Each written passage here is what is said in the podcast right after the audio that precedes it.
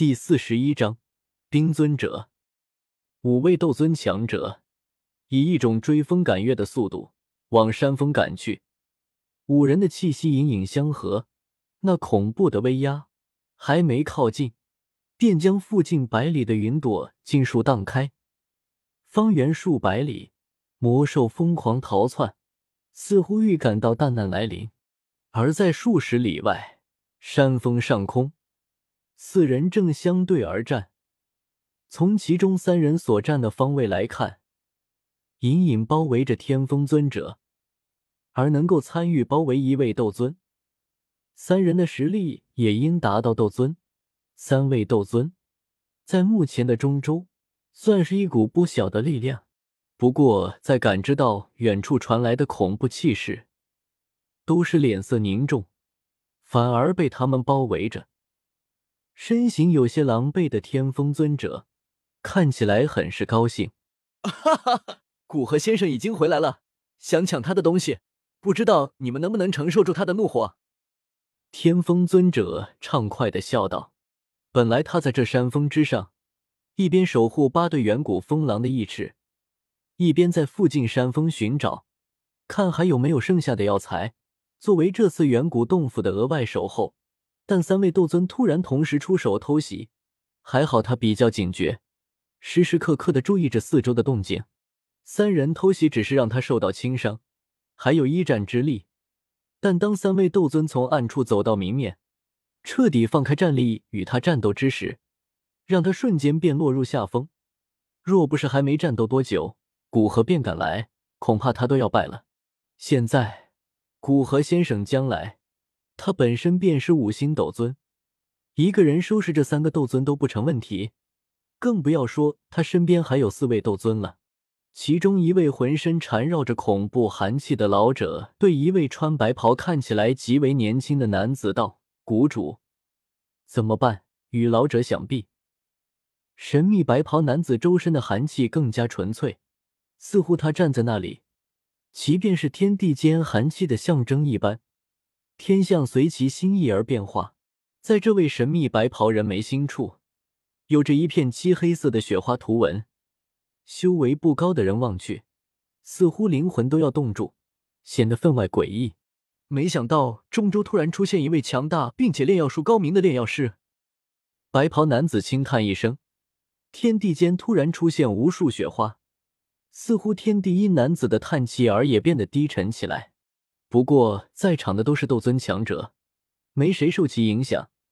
天风尊者更是提起警惕之心，他可是知道，这位看起来极为年轻的男子是一方大势力的首领，更是一个活了不知道多久的老妖怪。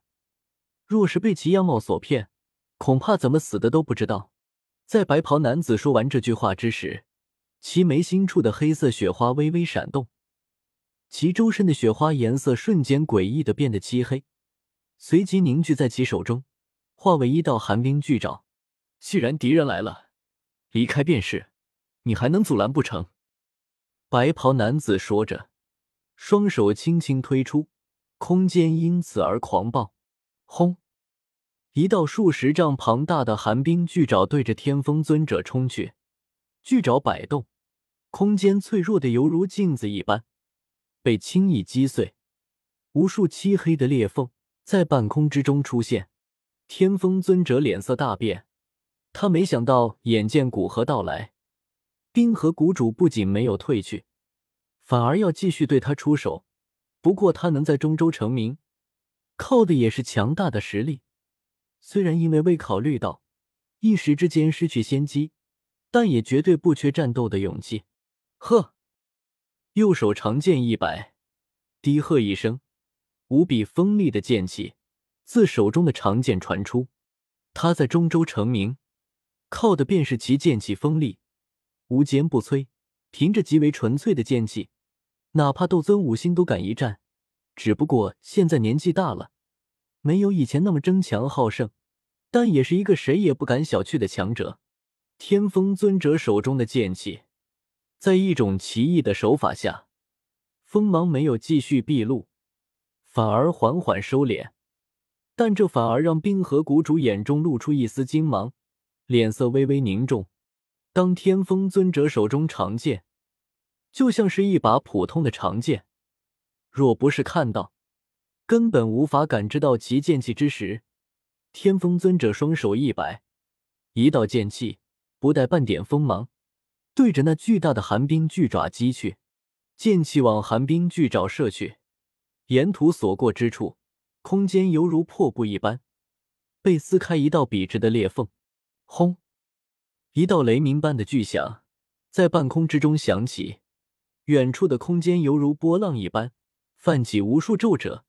那两者碰撞之处，空间更是被完全击碎，崩塌出一个巨大的漆黑空洞。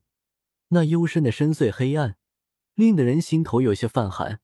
在那漆黑的空洞中，寒冰巨爪和剑气都爆发出刺目的光芒，狂暴的能量相互侵蚀。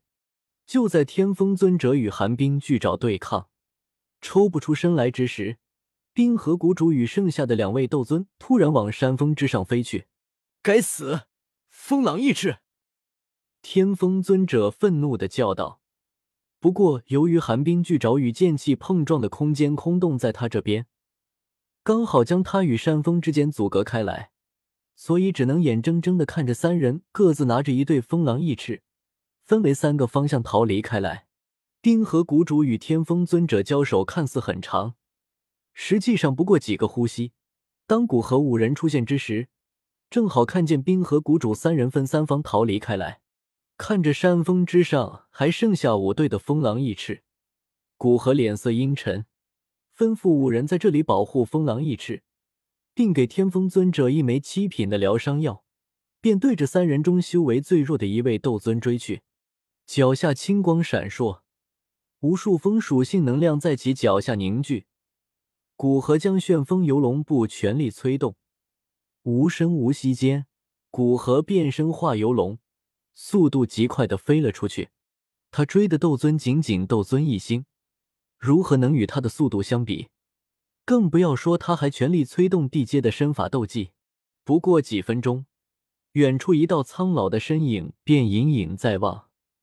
古河并指成剑，对着前方遥遥斩去。呲！一道凌厉的剑光在其前方成型，随即对着远方的身影击去。剑光速度极快，刚一出现，只是几个闪烁。便出现在前方斗尊身后不远处。那前方抓紧时间逃离的斗尊，只能将手中购得风狼翼翅一扔，无奈的转过身来，双手一合，森冷的寒气弥漫而出，天地间突然出现无数雪花。那看似脆弱的雪花，在老者手上，却犹如最锋利的武器一般，隐隐间连空间都可割裂。